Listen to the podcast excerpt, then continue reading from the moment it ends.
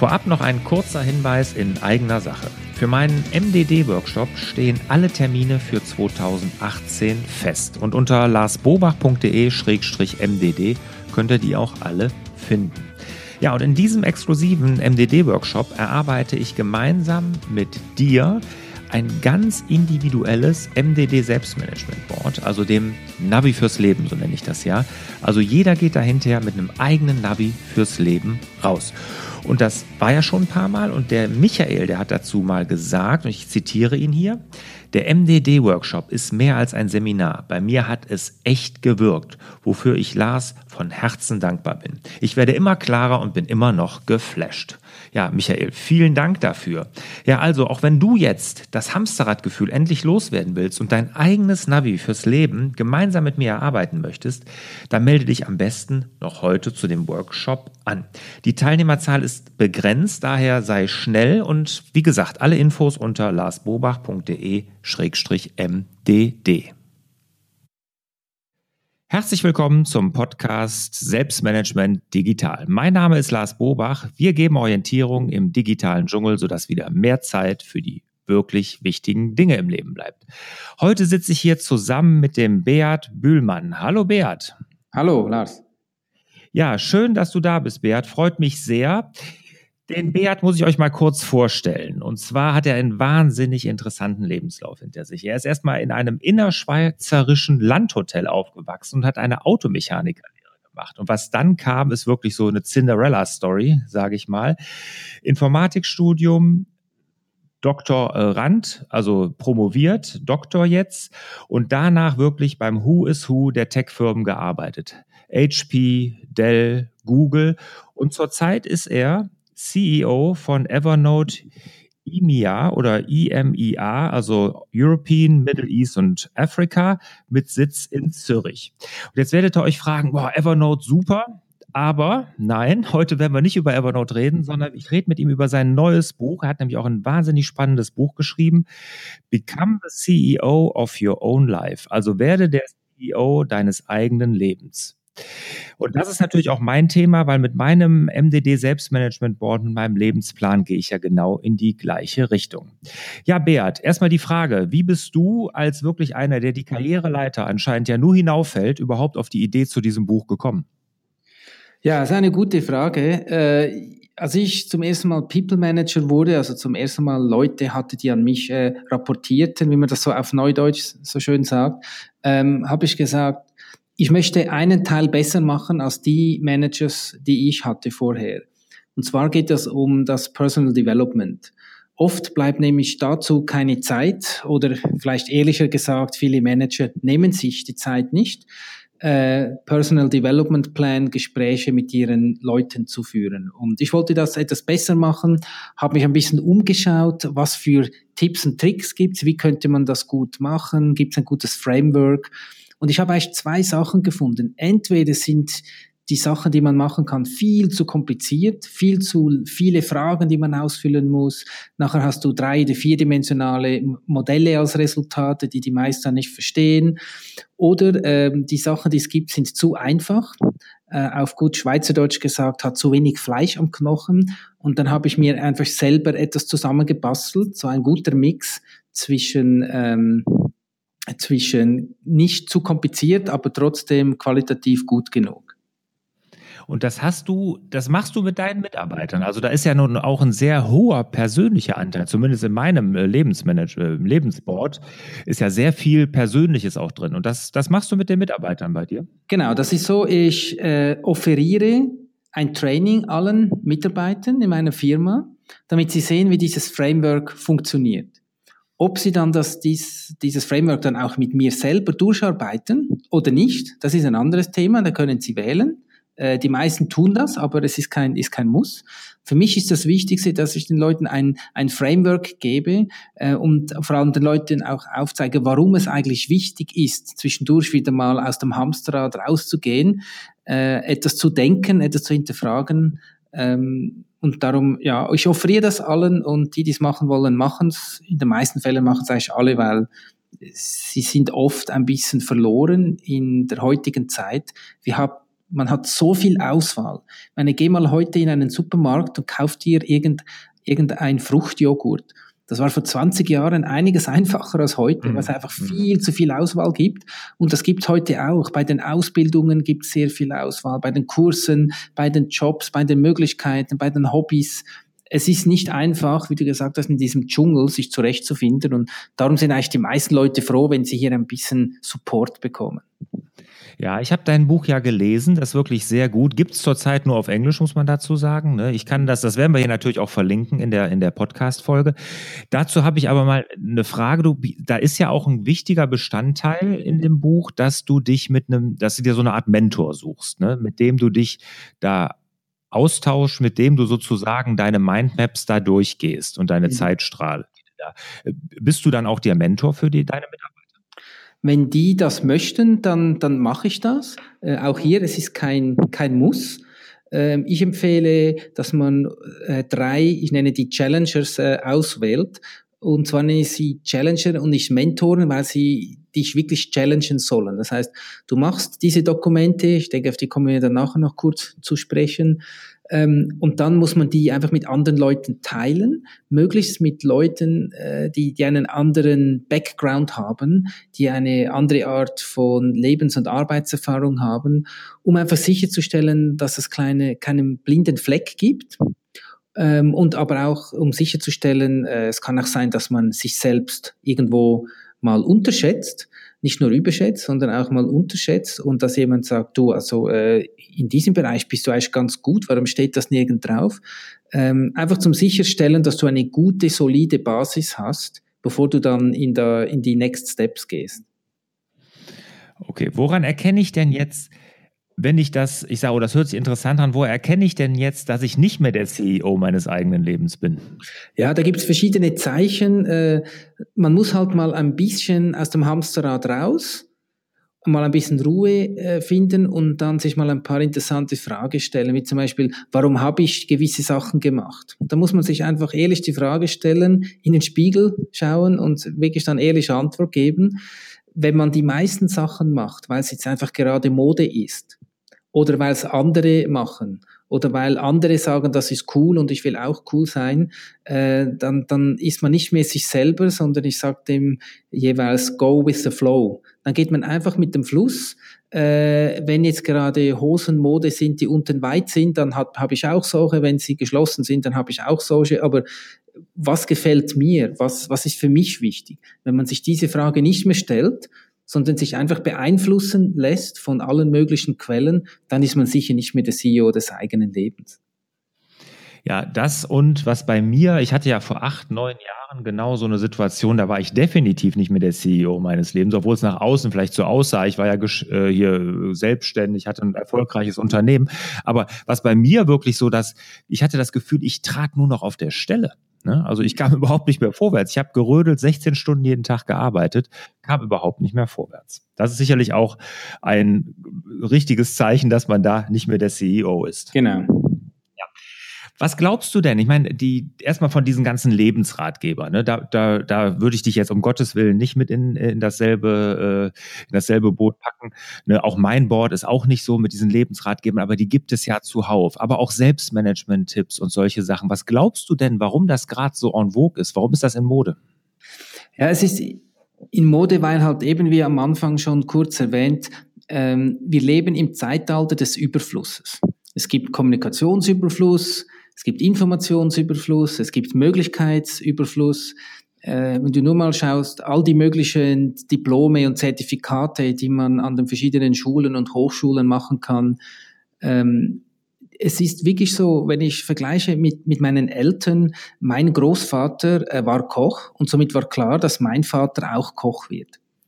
Nicht, dass ich jetzt sagen will, dass das gut so ist, dass man einfach das macht, was der Vater macht, aber es war halt einfach einfacher, weil man musste sich gar nicht mit diversen Sachen, wer bin ich, was mache ich gut, was mache ich schlecht, auseinandersetzen. Es wurde im Prinzip früher halt einfach, zumindest in der Innerschweiz, wo ich herkomme, war das einfach so. Also wenn wenn der Vater Koch war, dann wird der Sohn auch Koch. Das war halt einfach so. Und äh, jetzt ist das eben anders und ich habe das auch bei meinen Eltern gesehen.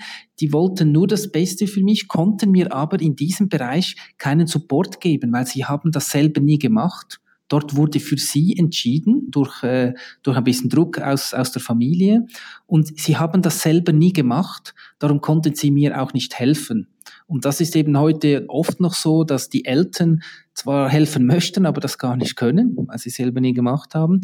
Und diese Leute sind heute aber zum Teil in wichtigen Funktionen, äh, möchten das jetzt irgendwie vielleicht den Mitarbeiter weitergeben, aber eben haben, haben es selber nie gemacht und darum braucht es einen einfachen, strukturierten Approach, den allen Leuten eigentlich zu, zur Verfügung steht, der es hier ermöglicht, sich einfach mal mit diesem Thema auseinanderzusetzen. Hm. Okay, und dieser einfache Approach, wie du ihn jetzt genannt hast, dein, deine einfache Möglichkeit, wieder CEO von seinem eigenen Leben zu äh, werden, es ist ja so ein Schritteplan. Erklär doch mal kurz die Schritte. Nimm uns da doch mal mit auf die Reise. Ja, ähm, Warum habe ich dieses Dreischrittmodell gewählt? Nun, die meisten äh, Tipps, die es gibt oder auch äh, Approaches von, von, von Firmen, äh, die, die sind zwar gut gemeint, aber die meisten fangen mit dem zweiten Schritt an, nicht mit dem ersten. Was meine ich damit? Der zweite Schritt ist oft, ja, was kann ich dann jetzt machen? Was habe ich für Optionen? Und ehrlich gesagt, in vielen Firmen, auch bei denen ich gearbeitet habe, HP, Dell, Google, ist es oft so, dass die Leute dann irgendwie auf eine HR-Seite gehen und schauen, was für Kurse gibt es jetzt. Da kann man Time-Management-Kurse wählen, man kann Rhetorik-Kurse wählen, Präsentationskurse oder was auch immer. Ist immer so ein bisschen das, das Gleiche. Aber das ist eben der zweite Schritt, was man jetzt machen könnte. Der erste Schritt ist eben der wichtigste, herauszufinden, äh, wer bin ich. Das ist wie beim Hausbau. Man kann nicht mit der Mauer oder mit dem Dach anfangen. Man kann ja das dann nirgends hinstellen. Man muss mit dem Fundament anfangen. Und das Fundament, das ist der erste Schritt in meinem Approach, ist herauszufinden, wer bin ich, auf was lege ich Wert, welchen Erfahrungen möchte ich und warum aus dem Weg gehen. Diese Sachen sind enorm wichtig, weil wenn man das mal geklärt hat, dann ist es nachher einfacher in diesem riesigen Dschungel von Möglichkeiten, das Richtige herauszufinden und das Richtige für den richtigen Zeitpunkt.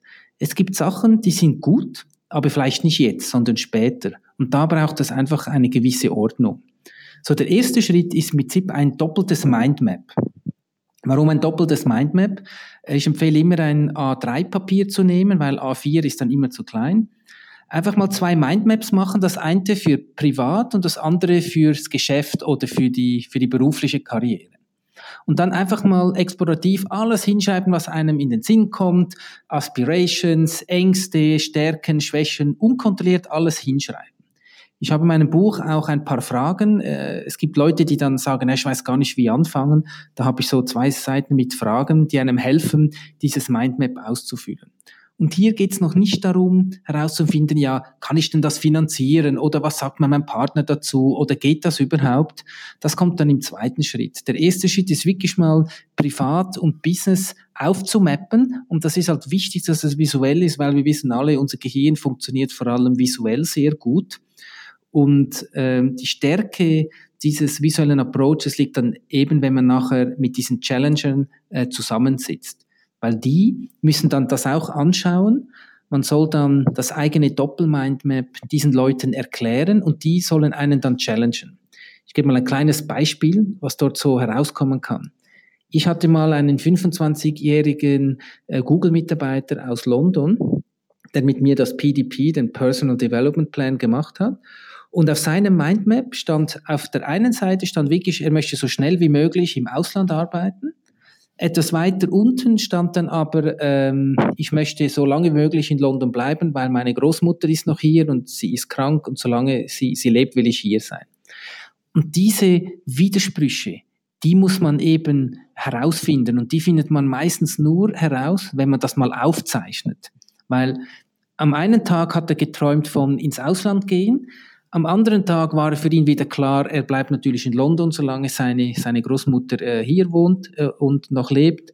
Ähm, das war so dieses Silo-Dreaming. Und das Denken in Silo ist einfach nicht gut, weil es gibt halt Widersprüche. Und dadurch, dass wir das aufgezeichnet haben auf diesem Mindmap, konnte ich dann mit zwei Fingern sagen, hey, das hier beißt sich mit dem. Und du, du hättest ihn sehen sollen. Es war ihm eigentlich im Unterbewusstsein schon bewusst, aber es war ihm nicht wirklich bewusst im Alltag. Und als ihm das klar wurde, hat er gesagt, ja, das, das geht ja nicht. Und gesagt, ja, das geht nicht. Das müssen wir dann eben im zweiten Schritt klären, wie wir das lösen. Okay, das ist jetzt dieses, diese Mindmaps ist der erste Schritt. Das ist ja dein, genau. dein PDP, wie du den nennst. Mhm. Personal Development Plan. Okay, wie geht es jetzt im zweiten Schritt weiter? Genau, der zweite Schritt, äh, Schritt dieses PDPs ist dann das ganze Doppel-Mindmap, dass man mit drei verschiedenen Leuten, also nicht alle drei Challenges gleichzeitig, sondern separate Meetings mit diesen Leuten, ähm, wenn man das gemacht hat, dann muss man das Ganze in ein Life-Cycle-Modell transformieren. Und zwar einfach drei Abschnitte machen, kurzfristig, mittelfristig, langfristig, und dann diese Sachen, die Erkenntnisse von diesem Doppel-Mindmap in diese drei Bereiche übertragen. Und warum ist das wichtig? Weil dort gibt es jetzt zum ersten Mal eine Zeitachse, das heißt, man muss priorisieren. Und in all den Jahren, ich mache es jetzt elf Jahre lang schon, passiert bei allen Leuten immer das Gleiche es ist viel zu viel im ersten Lebensabschnitt, das heißt im kurzfristigen. Und das ist auch etwas, wir wissen ja, man kann nicht zu viele Sachen gleichzeitig machen und wenn man es trotzdem tut, dann kommt es nicht gut raus. Das wissen wir alles, das ist eine, eine, eine Lebensweisheit. Der Punkt nur, zwischen Theorie und Praxis klafft halt oft ein Unterschied und man kann das den Leuten zwar sagen, das bringt aber nichts, die Leute müssen es sehen. Und wenn sie dann wieder zu mir kommen, äh, mit diesem Lifecycle Model, dann sieht man, im ersten Lifecycle ist viel zu viel drin. Und wenn man die Leute dann challenge, du, aber äh, ist da nicht etwas viel drin, dann realisieren die Leute selber, dass sie einfach viel zu viel gleichzeitig machen wollen. Und das visuell zu sehen, in eigener Handschrift, also die haben ja das alles selber dorthin hingeschrieben, ähm, da kann man gar nicht mehr entweichen, sondern muss einfach eingestehen, äh, ja, ich habe ein schlechtes oder kein Time Management, ich, ich, will zu vieles gleichzeitig, dann fangen die Leute von alleine an, gewisse Sachen entweder nicht zu machen oder es in den nächsten Lebensabschnitt zu schieben. Es ist dann nicht weg, es ist einfach temporär parkiert. Hm. Das gleiche, genau das die gleiche Erfahrung habe ich ja, ich mache ja meine Mach dein Ding Selbstmanagement Workshops. Mhm ja immer mit Leuten zusammen. Und genau die gleiche Erfahrung mache ich auch. Es wird auch erstmal so ein Brainstorming gemacht. Ich mache es ein bisschen anders als du jetzt, aber ähm, und dann hinterher geht es nämlich darum, Prioritäten zu setzen. Und ich sage immer, die Ziele von den Zielen wirklich maximal 15 noch zu behalten und die dann auch in so einen, so einen Zeitstrahl zu bringen. Mhm. Und das ist immer so am liebsten alles sofort, obwohl es ganz klar ist, dass das ja gar nicht funktionieren kann. Genau, genau, das ja. ist so. Und hier ist halt wirklich wichtig, ähm, dass man das eben wieder sieht, oder? Weil äh, reden äh, kann man viel, aber schlussendlich, wenn man das sieht, dann haben die Leute wirklich die Einsicht und sagen, ja, jetzt, jetzt sehe ich selber, warum ich die letzten mhm. drei, vier Jahre eigentlich viel gearbeitet habe, aber nichts erreicht habe. Mhm. Sehr gut. So, dritter Schritt. Ja, der dritte Schritt ist dann, wenn man das hat, dann hat man so diese Priorisierung kurz-, mittel- und langfristig. Es gibt nämlich Sachen, die sind vielleicht im, die sind ganz weit weg, die sind im, im, im langfristigen Teil, aber auch das muss man sich gut überlegen. Ähm, zum Beispiel, wenn jemand sagt, äh, ich möchte, wenn ich etwas älter bin, möchte ich dann mal vielleicht äh, an der Uni unterrichten. Das ist ja schön, wenn man das will, aber da gibt es vielleicht gewisse Bedingungen, die man erfüllen muss. Und die muss man natürlich eine Lebensphase vorher machen und erfüllen, also in der Lebensphase X, damit man in der Lebensphase X plus 1 das dann auch tun darf.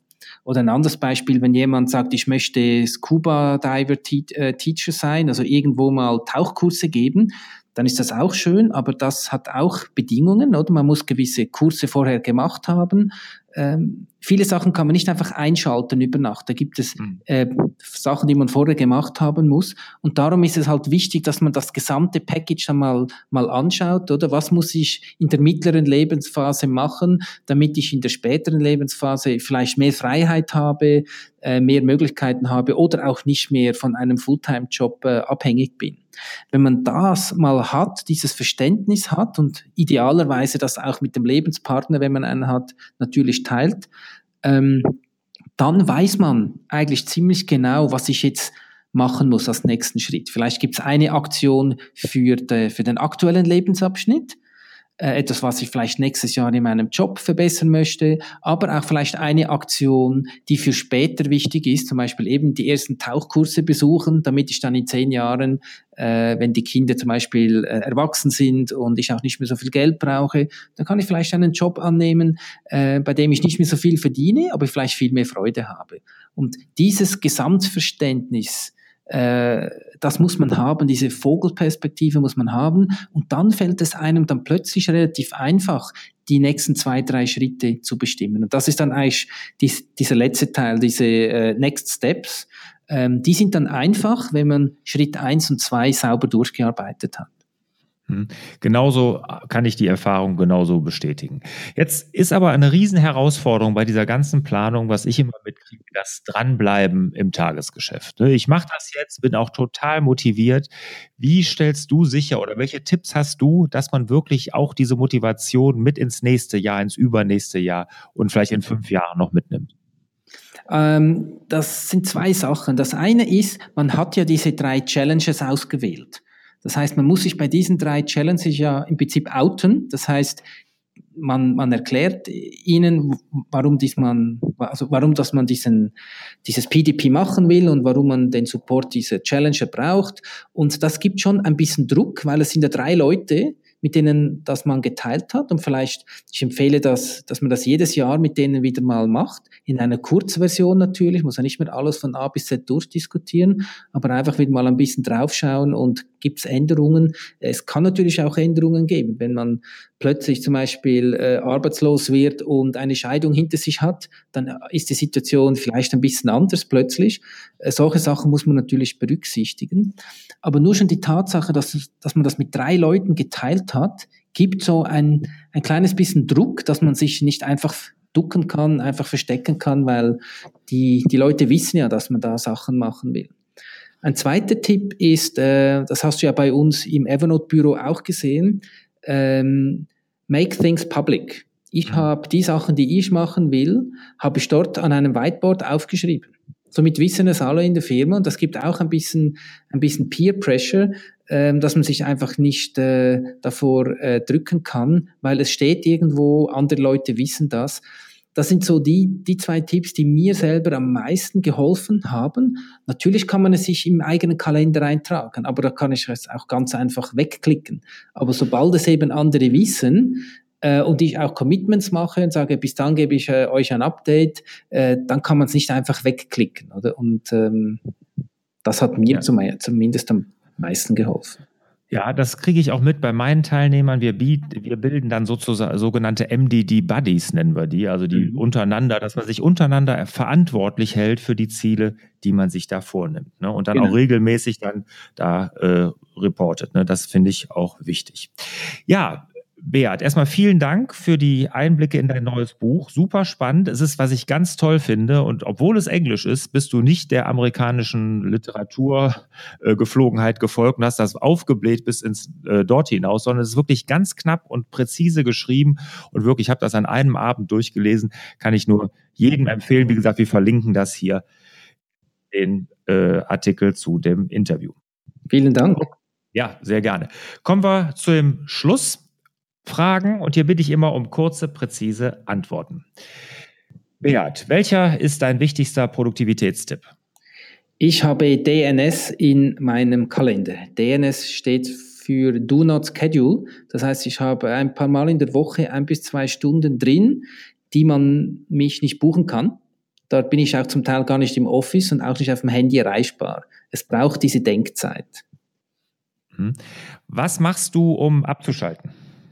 Entweder lese ich irgendwelche spannende Artikel oder in den allermeisten Fällen gehe ich einfach nach Hause und spiele mit meinem fünfjährigen Sohn. Welche Apps oder welchen Internetdienst kannst du der Produktiv in digitalen Zeiten Community empfehlen? Evernote natürlich ausgenommen. Ja, hier ist es bei mir wirklich je weniger, je, je besser. Ich arbeite vor allem mit der Google G Drive Suite und mit Evernote, diese zwei Sachen zusammen. Äh, alles andere habe ich aufgehört. Okay. Welches Buch hat dich als Unternehmer und Mensch am meisten geprägt? Das Buch von Carl Newport, das heißt Deep Work, um, How to Stay Successful in a World of Distractions, äh, gehört zu einem also finde ich fast, sollte man in der Schule obligatorisch erklären. Ja, ist, ist absolut, war auf meiner Leseliste für 2017 drauf, auf meinem Blog. Äh, Gibt es mittlerweile auch in Deutsch, habe ich mir sagen lassen. Gut, das wusste ich nicht. Gut zu wissen. Ja, werden wir hier auch verlinken. Ich meine, gibt es mittlerweile auch in Deutsch. Welches ist denn der beste Ratschlag, den du jemals erhalten hast? Der hat mir der Google-Europachef Matt Brittin gegeben. Äh, er hat mich übrigens auch dazu gebracht, dieses Buch zu schreiben. Er fand diesen PDP-Approach so gut, dass er gesagt hat, please publish a book, I'm the first one who will buy it. Ähm, er hat mir gesagt, nie mehr als drei Sachen pro Quartal fokussieren. Super. Okay, wie kann denn jetzt die Produktiv in digitalen Zeiten Community mit dir in Kontakt treten? Ja, das einfachste ist einfach auf meiner Webseite www.swiss-pdp-approach.com. Äh, das ist die Webseite meines Buchs und dort hat es auch ein Formular und äh, ich verspreche in 24 Stunden zu antworten, spätestens. Alles klar, okay. Ja, Beat, vielen Dank, hat sehr viel Spaß gemacht. Vielen Dank. Ja, ich, äh, jetzt werden einige sagen, ja, kommt denn da auch noch mal was zu Evernote? Ich kann euch sagen, für nächstes Jahr hat Evernote, also für 2018, hat Evernote einige super interessante Sachen gerade im Businessbereich geplant. Und Beat, meine herzliche Einladung an dich, wenn das dann alles rauskommt, live ist, dass wir da vielleicht nochmal ein Interview zu Evernote Business dann. Das hören. ist versprochen. Machen wir so. Super, super, Beat. Freue ich mich sehr drauf. Ja, vielen Dank in die Schweiz, nach Zürich und euch wieder mehr Zeit für die wirklich wichtigen Dinge im Leben. Ciao, ciao.